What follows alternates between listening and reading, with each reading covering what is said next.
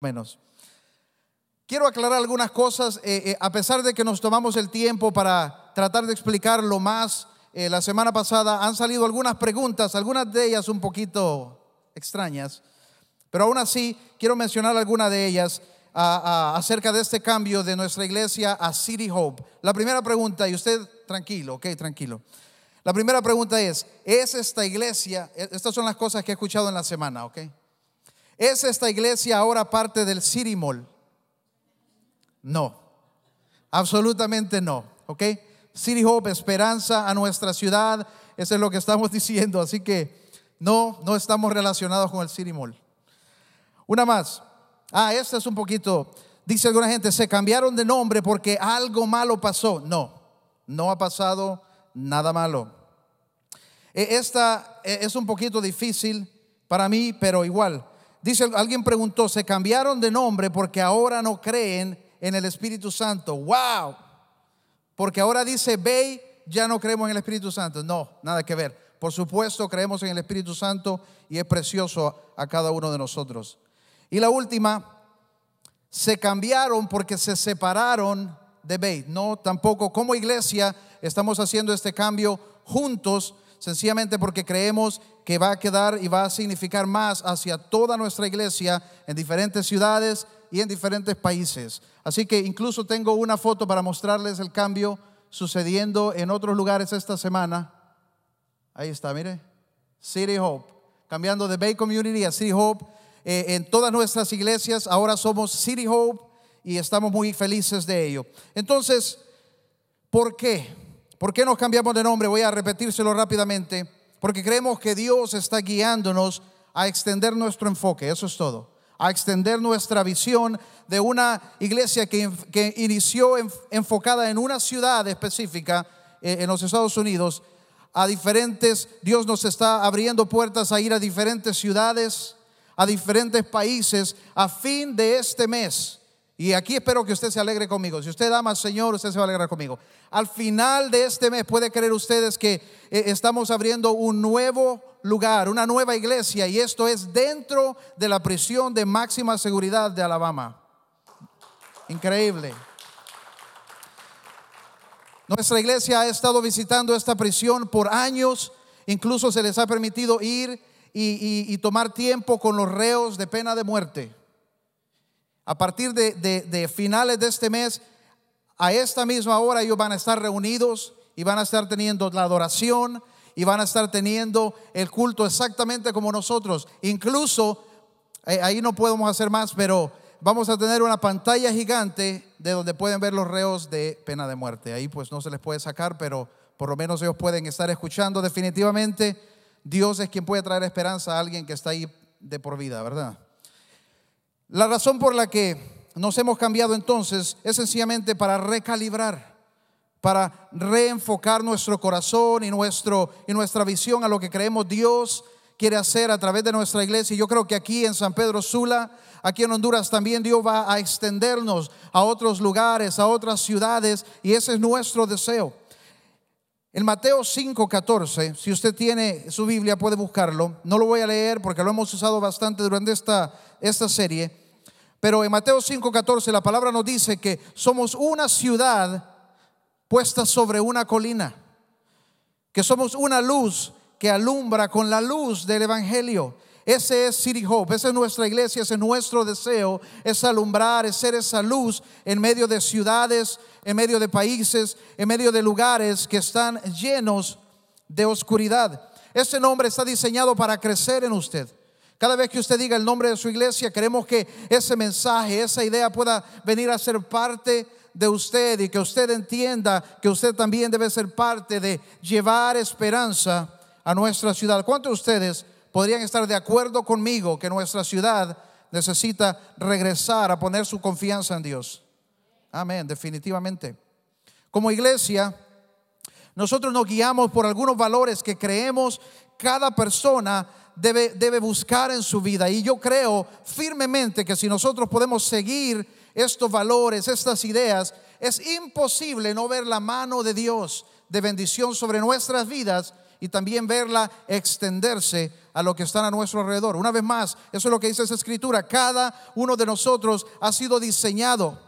Expliquemos esto. Cuando recibimos a Jesús, hemos sido diseñados para ser una luz en medio de un mundo oscuro, para ser una, una respuesta, una esperanza, una posibilidad cuando los doctores dicen que no hay, cuando el mundo dice que no se puede, cuando las finanzas dice que no ajustan, nosotros podemos traer una esperanza a aquel que está en necesidad. Te quiero compartir estos valores con ustedes y lo voy a hacer rápidamente. No voy a leer todas las escrituras que tengo, se las voy a decir.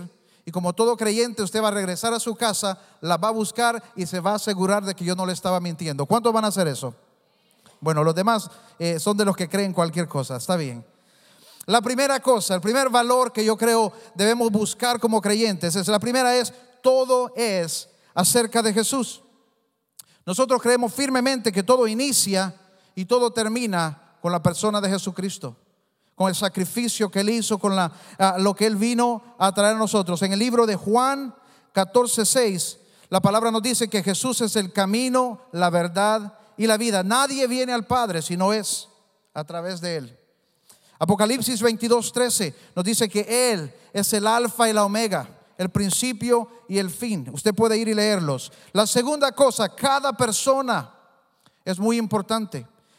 Cada persona es muy importante. Nosotros creemos que ninguna persona es demasiado ordinaria.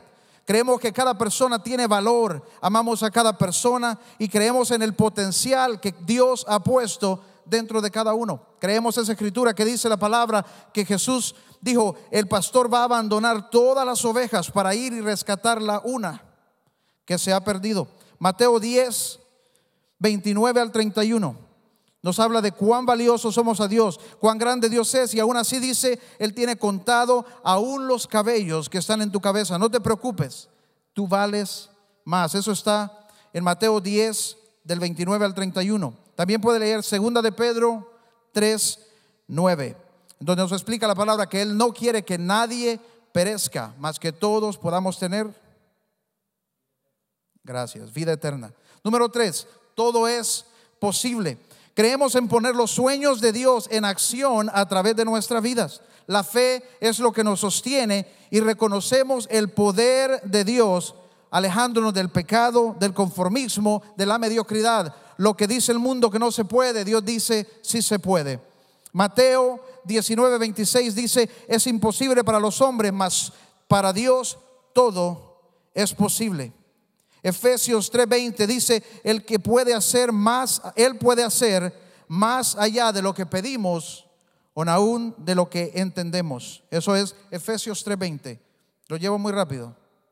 ¿Están escribiendo? Súper. Número cuatro, todo lo que es saludable crece. Nosotros creemos que como iglesia nuestro enfoque no es a crecer, es a estar saludables, es asegurarnos que lo que creemos, lo que hacemos, los sistemas, la estructura, la organización de lo que nosotros hacemos está en el orden correcto, porque todo lo que es saludable crece por sí mismo. Usted no ha visto un palo de mango pidiéndole ayuda a otro que lo jale. Si está saludable, crece. ¿Correcto? ¿Correcto? Excelente. Podemos leer ahí Colosenses 1.10. Colosenses 1.10 dice, vivan de manera digna del Señor, dando fruto en toda buena obra. Efesios 4.15 dice que debemos vivir la verdad en amor y creciendo en todo como aquel que es la cabeza, Cristo Jesús. Número 5, y esta nos encanta, la vida es mejor juntos. Nosotros creemos que nuestras vidas cambian cuando compartimos con otros, cuando tomamos tiempo con otros. Yo, yo soy fiel creyente de que algo sucede cuando usted se pone frente a otra persona, dos, un metro de, de distancia y los dos agarran una pierna de pollo. Algo sucede cuando usted come con alguien. Ya las cosas no son iguales, ya no son extraños, no son separados. Y, y yo creo que la vida definitivamente es mejor cuando la hacemos juntos. Ese es el deseo de Dios y Él nos creó para hacerlo de esa manera. Hebreos 10:24 habla de preocuparnos los unos por los otros a fin de estimularnos en el amor a las buenas obras, no dejando de congregarnos como algunos acostumbran, sino que animándonos los unos a los otros con mayor razón ahora que vemos que aquel día está cerca. Hechos 2.46 dice que la iglesia no dejaba de reunirse en el templo ni un solo día. De casa en casa compartían, el, no estaban todos los días en el templo, dice que compartían de casa en casa también el pan, compartían la comida con alegría y con generosidad. Así que antes de salir hoy, llene su calendario de esta semana a la casa de quien va a ir a comer. ¿Listo? Solo llegue. Yo tengo una familia que yo amo mucho, ellos viven en el progreso. Y, en realidad son gente que amo con todo el corazón. ¿Y sabe por qué los amo tanto? Porque cuando yo estaba solterón y no tenía pisto, a la hora de la cena, de siempre los iba a visitar. Ellos me abrían la puerta y, ellos sabían y me servían y yo comía. Entonces los amo definitivamente. Número 6. La generosidad es activa. Nosotros creemos que somos dadores y Dios nos ha llamado a ser generosos, a sembrar de lo que Dios nos ha dado. No somos consumidores. Creemos que vivimos una vida generosa y a través de esto vamos a ver la mano de Dios prosperando nuestras vidas. Hechos 20:35. Dice, con mi ejemplo les he mostrado que es preciso trabajar duro para ayudar a los necesitados. Recordando las palabras del Señor Jesús, hay más dicha en el dar que en el recibir. Lucas 6:38 dice, den, den y entonces recibirán, se les echará en su regazo una medida llena, apretada, sacudida y desbordante porque con la medida que midan a otros, así se les medirá. Nunca es demasiado para sembrar en alguien, para darle a alguien. Número siete, la excelencia honra e inspira. Nosotros creemos que la única manera de responder apropiadamente a nuestro Dios es haciendo nuestro mejor. A nuestro Dios quien nos dio lo mejor de Él, le respondemos con nuestro mejor. Colosenses 3:23 dice, hagan lo que hagan, trabajen de buena gana como para el Señor. Y segunda de Samuel 24, 24 dice, pero el rey le respondió, eso no puede ser, no puedo ofrecerle a mi Señor un sacrificio que no me cueste. Voy a comprarte todo por el precio justo. Le traemos a Dios sacrificio, adoración y cada cosa con excelencia. Nosotros necesitamos meditar en estas cosas. Yo le animo a usted a ir y yo vamos, yo sé que algunos hicieron, solo hicieron el mate de que estaban escribiendo, está bien. Vamos a ponerlos en nuestro Facebook. Vamos a poner todos estos valores, los hemos estado poniendo esta semana y, y las escrituras también. Usted puede ir y estudiar. Yo creo que si nosotros aplicamos estas cosas a nuestra vida, entonces vamos a ver la mano de Dios. Hay gente que quiere ver y quiere ver y quiere recibir y quiero esto y quiero lo otro. Cuando aplicamos, perdón, cuando aplicamos la palabra, entonces nosotros podemos esperar resultados en nuestra vida. Necesitamos recalibrar. Eh, detenernos por un momento y pensar cómo estamos haciendo las cosas. Lo estoy haciendo porque lo creo, lo estoy haciendo como es correcto o me he acostumbrado a hacer algunas cosas por pura costumbre. Yo creo que si nosotros ponemos en práctica estas cosas, leyendo, regresando a la palabra, entonces abandonando nuestras ataduras, nuestras fortalezas, argumentos en nuestras cabezas, entonces vamos a ver la mano de Dios. Hay un ejemplo que escuché una vez, me gustó mucho, y de eso se trata. Tenemos que como creyentes aprender a regresar a la palabra. No sé si usted conoce esa escritura, la gente la usa en canciones, especialmente en canciones de danzar, pero dice que Él es nuestra roca. ¿Cuántos han escuchado esa frase? Bueno, déjeme aclararle algo. Si usted regresa a la palabra, la palabra es la roca. No sé si usted se ha dado cuenta, pero si usted va a la playa y usted se acuesta una media hora en el sol, es increíble, después de esa media hora usted se levanta y la playa se ve como usted. ¿Se ha fijado que queda marcada su forma en la playa? A contrario, si usted se acuesta media hora en la roca, la roca no se ve como usted, ¿verdad? Usted se ve como la roca. Nuestro futuro es de bien, yo creo. Yo sé que hay personas que son rápidas para juzgar pero a veces no toman en cuenta cómo algunas personas han puesto en práctica la roca, cómo algunas personas han decidido vivir por esta roca, por la palabra. Hay personas que creen que solo se trata de, cantar eh, eh, himnos. Y no es así. Tenemos que aplicar la palabra como creyente en nuestra responsabilidad. Usted tiene la responsabilidad de poner su vida sobre la roca, sobre la palabra, en cada decisión, en cada cosa que va a hacer. Es su responsabilidad ir a la palabra y encontrar el consejo de Dios para usted. ¿Cuántos de ustedes se dan cuenta que no importa qué tema en la vida, usted va a encontrar el consejo en la palabra? Es increíble. Cualquier decisión, cualquier cosa que usted va a hacer, usted regresa a la palabra y usted va a encontrar consejo en la palabra acerca de lo que usted necesita. Yo, por ejemplo, creo que nuestro, nuestro futuro es un futuro de bien. Yo creo que cuando hablamos de esperanza y de regresar nuestra esperanza a Dios, yo creo que esto garantiza que nuestro futuro va a estar bien. Y yo puedo decir esto, puedo pararme aquí y decirle que su futuro va a estar bien, que si usted pone su esperanza en Él, todo va a estar bien. Y yo puedo decir esto con confianza, puedo decirlo al 100%, puedo decirlo al 200%. Y la razón por la que yo puedo decir eso es porque yo escuché la voz de Dios decirme la misma cosa en el momento cuando no tenía nada, en el momento cuando era acabado, en el momento cuando no tenía ningún plan, ningún futuro, cuando no tenía ninguna persona detrás de mí para agarrarme si me caía, escuchar una palabra y Dios decir, confía, tu futuro está en mis manos. Yo me doy cuenta cuántas personas pasan el resto de su vida sin llegar, eh, buscando a Dios, conociendo a Dios, pero nunca llegan al nivel donde pueden decirle, Dios, ¿para qué pelear? ¿Para qué pelear? Yo confío plenamente en ti. Dígale a la persona que está a su lado, tu futuro está en las manos de Dios. Tú puedes decírselo a alguien hoy. No importa cómo se ve, cuánto le falta, cuánto ha perdido, cuánto ha gastado, cuántas oportunidades se le han ido, no importa. Si nosotros podemos regresar nuestra confianza a Dios, todo va a estar bien. Yo soy convencido de ello. No hay nada increíble. En el libro de Romanos, si usted tiene su Biblia, ábrala.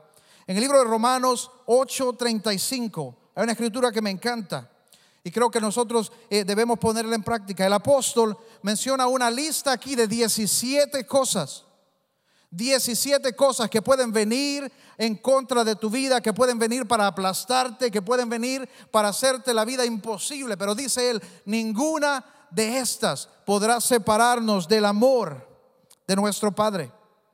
8.35, Romanos 8:35 dice así, ¿quién nos apartará del amor de Cristo? Oiga una vez más, ¿quién nos apartará del amor de Cristo? Y comienza a mencionar, número uno, tribulación, número dos, ni angustia, número tres, ni la persecución, número cuatro, ni el hambre, número cinco, ni la indigencia, número seis, ni el peligro, número siete, ni la violencia. Suena como que está escrito para los sanpedranos, ¿verdad?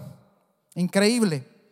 Yo no sé usted, yo lo recibo, yo lo tomo. En el 36 dice así, así está escrito, por, por tu causa siempre nos llevan a la muerte, nos tratan como ovejas para el matadero. Sin embargo, dice el 37, sin embargo, en todo esto somos más que vencedores por medio de aquel que nos llamó.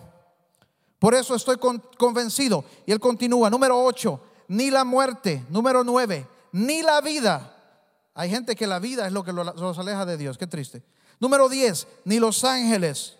Número 11, ni los demonios. Número 12, ni lo presente. 13, ni lo porvenir. 14, ni los poderes. Número 15, ni lo alto. 16, ni lo profundo. 17, ninguna cosa alguna en toda la creación podrá apartarnos del amor de Dios, del amor que Dios nos ha manifestado en Cristo Jesús, nuestro Señor. Nada podrá separarnos del amor de Dios. Cuando nosotros ponemos nuestra confianza plenamente en Él, nada, ni terremotos, ni violencia, ni pérdida en el mundo, ninguna de estas cosas va a ser suficiente para apartarnos del amor.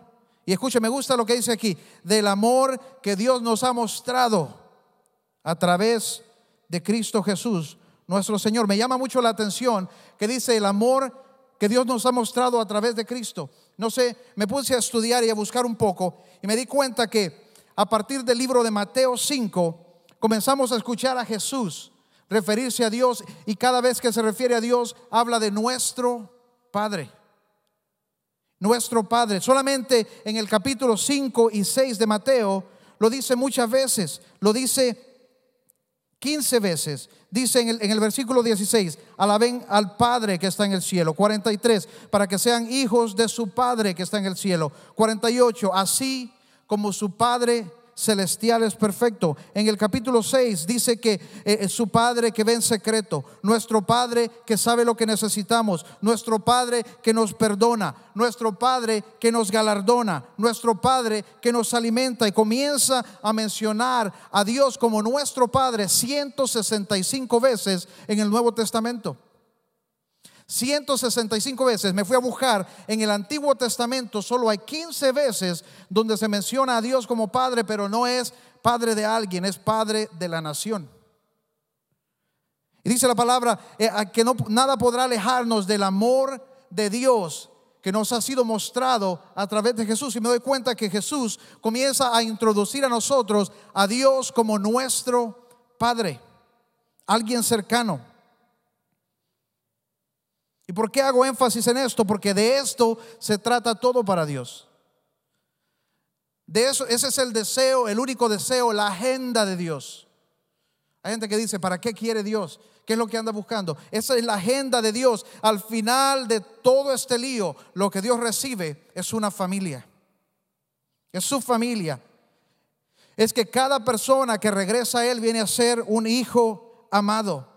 Y esa es nuestra parte, es llevar esperanza del Evangelio a cada persona para que vengan a ser hijos de Dios. Solo en los últimos meses aquí hemos tenido más de 40 personas que han entregado su vida a Cristo. ¿Cuántos pueden celebrar eso hoy? Amén. De eso se trata.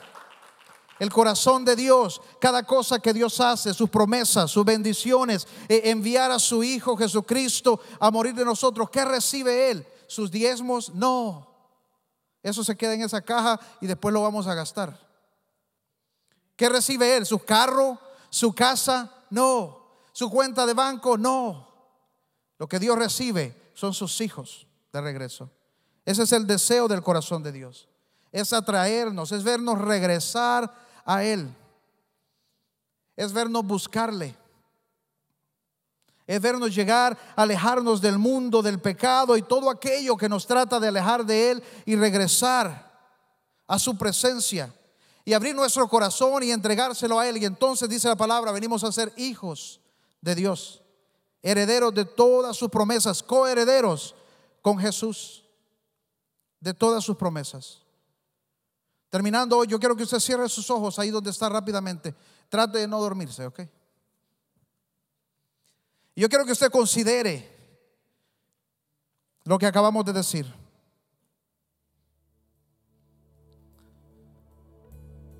del 1 al 10, ¿qué tan cerca está su confianza a Dios? Del 1 al 10, ¿qué tanto le confía usted a Dios?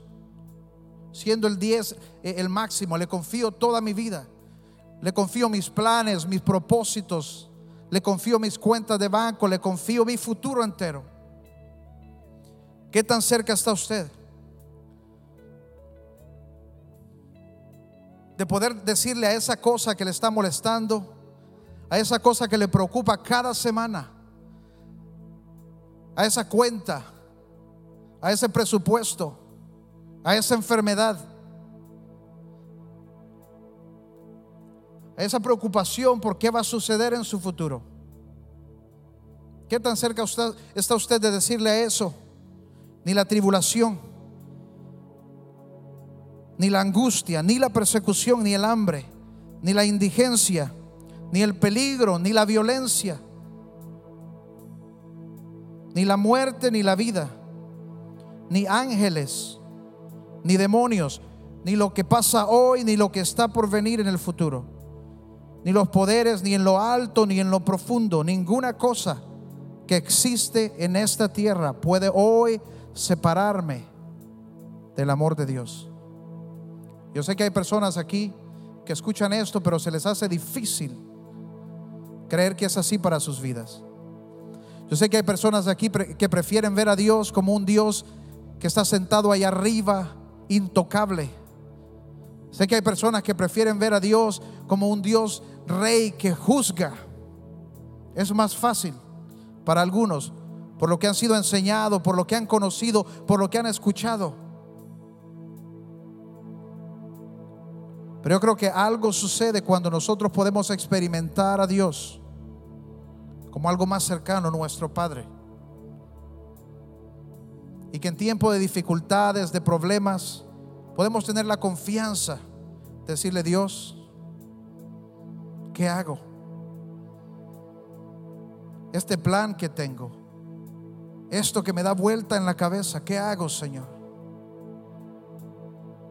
O en momentos más íntimos y más delicados, tener la confianza de venir y decirle, Padre, me siento tan mal, me siento tan solo, nadie me entiende.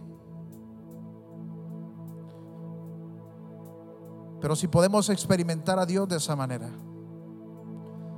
si podemos crecer en la confianza de poder venir a Él y entender que Él es tan grande, tan grande que sostiene el mundo entero, el universo con una palabra, aún así se interesa tanto por nosotros como dice la palabra. Somos tan valiosos a Él que Él conoce exactamente aún cuántos cabellos tenemos en la cabeza. Él no es un Dios lejano. Es un Dios que está interesado en cada cosa que sucede en tu vida. Cada cosa que quiere alejarte, cada cosa que quiere engañarte, que quiere desanimarte, Él está allí. Y Él quiere tocar tu vida hoy. Si usted ha estado viviendo hoy que estamos terminando esta serie, es más que una serie, es, es una verdad. Necesitamos regresar nuestra fe nuestra confianza, poner toda nuestra esperanza en nuestro Señor Jesús. Y hoy que estamos llegando a un fin en esta parte, yo quiero invitar si hay alguien aquí que dice, no, no, no, no logro, no logro pasar, no logro, aún así sigo preocupado. Mi cabeza no deja de preocuparse, de pensar, no puedo dejar de estar estresado por situaciones. Me dijeron que no se puede. Me dicen que es imposible. Yo quiero invitarte hoy que, puedas al final de esta reunión levantarte y venir hacia enfrente aquí al altar y permitir que oremos contigo. Si, si, a pesar de que has escuchado esta palabra por varias semanas, dices no logro salir, nos encantaría tomar un tiempo contigo, orar con usted, creer con usted. Padre, te doy gracias esta mañana por la obra que tú has iniciado en cada uno de nosotros, por la semilla de fe que ha sido puesta en nuestros corazones para venir y buscarte. Yo oro hoy que cada persona en este lugar pueda, Señor, abrir su corazón y recibirte, no como un Dios grande en lo alto, sentado allá lejano, pero como un Dios, Padre, que quiere abrazarnos, que quiere tocar nuestras vidas aún en las cosas que pensamos son insignificantes. Ven Jesús. Ven Jesús y toca el corazón de aquellos que están sufriendo hoy. Aquellos que están estresados. Aquellos que no encuentran respuesta. Y aquellos, Señor, que sencillamente tienen que regresar al lugar de poner su confianza plenamente, plenamente en ti. Que podamos decir hoy, Señor, todo va a estar bien. Todo va a estar bien. ¿Por qué no levanta su voz un momento ahí suave? Pero dígale, Padre, yo sé que todo va a estar bien. Dígaselo. Señor, yo creo todo va a estar bien. Yo sé que mi futuro está en tus manos. Dígaselo, Señor, creo que mi futuro está en tus manos. No hay nada que el hombre pueda hacer. No hay nada en esta tierra que pueda separarme, Señor, del amor de Dios. Mi futuro está en tus manos. Amén. Amén. ¿Cuántos reciben esta mañana? Amén. Y siempre me gusta dar la oportunidad, si hay una persona aquí, el inicio de esta esperanza de venir a Jesús. Siempre me gusta dar la oportunidad, si hay alguien que no has estado viviendo cerca de Dios, no, no le ha buscado, tal vez has huido por cualquier razón. Y hoy te gustaría entregarle tu corazón nuevamente a Dios. Y recibir a Jesús, como decíamos al, principio, como el Señor. Él es el, único camino al Padre. Él es nuestro Salvador. Si usted está aquí, le gustaría hacer esta decisión hoy, ahí donde usted está. Solo a pedirle que una vez más cierre sus ojos. Y los demás, les agradezco si, si me apoyan en esta oración. Usted repite esta oración para recibir al Señor con nosotros. Padre Dios, hoy abro mi corazón para recibir a Jesús como el camino a la verdad. Hoy le recibo como el Salvador de mi vida para que me ayude a iniciar de nuevo. Padre, vengo delante de ti y te pido perdón por todos mis pecados, por mis fallas, por mis errores. Hoy creo que tú me perdonas y que eso queda lejos de mí. Que esa ya no es la razón que me mantiene alejado de ti. Pero hoy busco en, Cristo la oportunidad de ser una nueva persona, una nueva criatura, de iniciar de nuevo. En el nombre de Jesús. Amén. Si usted tomó esta decisión así con sus ojos cerrados, rápidamente levante su mano ahí donde está. Si ha tomado una decisión hoy de regresar o entregarle a Jesús su corazón, solo levante su mano y la vuelve a bajar rápidamente. Amén. Amén. Igual en la silla enfrente usted, si puede ver ahí enfrente suyo, hay unas tarjetas. En una de esas, usted puede hacernos saber de esa decisión que usted, sabó, eh, que usted tomó. Puede escribir su nombre, su teléfono, su email y nos encantaría ponernos en contacto con usted y poner algún material en sus manos. Creemos que esta es la mejor decisión que podemos tomar. Así que le animamos a llenar esa tarjeta, depositarla, puede depositarla en la caja o entregarla en la salida a nuestro centro de información. Bendiciones a todos. Les recuerdo antes de salir que el próximo domingo estamos celebrando aquí el Día de la Mamá. Si usted quiere encontrar una manera de hacer sentir a su madre eh, especial, el próximo domingo a las 9 y a las 11. Si usted quiere peinado, si usted quiere uñas, eh, vamos a tener regalos, sorpresas, música especial. Eh, así que traiga a su mamá a la iglesia, invítela a venir con usted y planifique después de eso llevársela a almorzar. Creo que el día queda perfecto. Y bendiciones a todos. Les amamos y nos vemos la próxima semana. Una vez más, mientras los demás están saliendo en silencio, si usted quiere oración, le gustaría que alguien tome un tiempo para hablar con usted, aquí vamos a estar enfrente.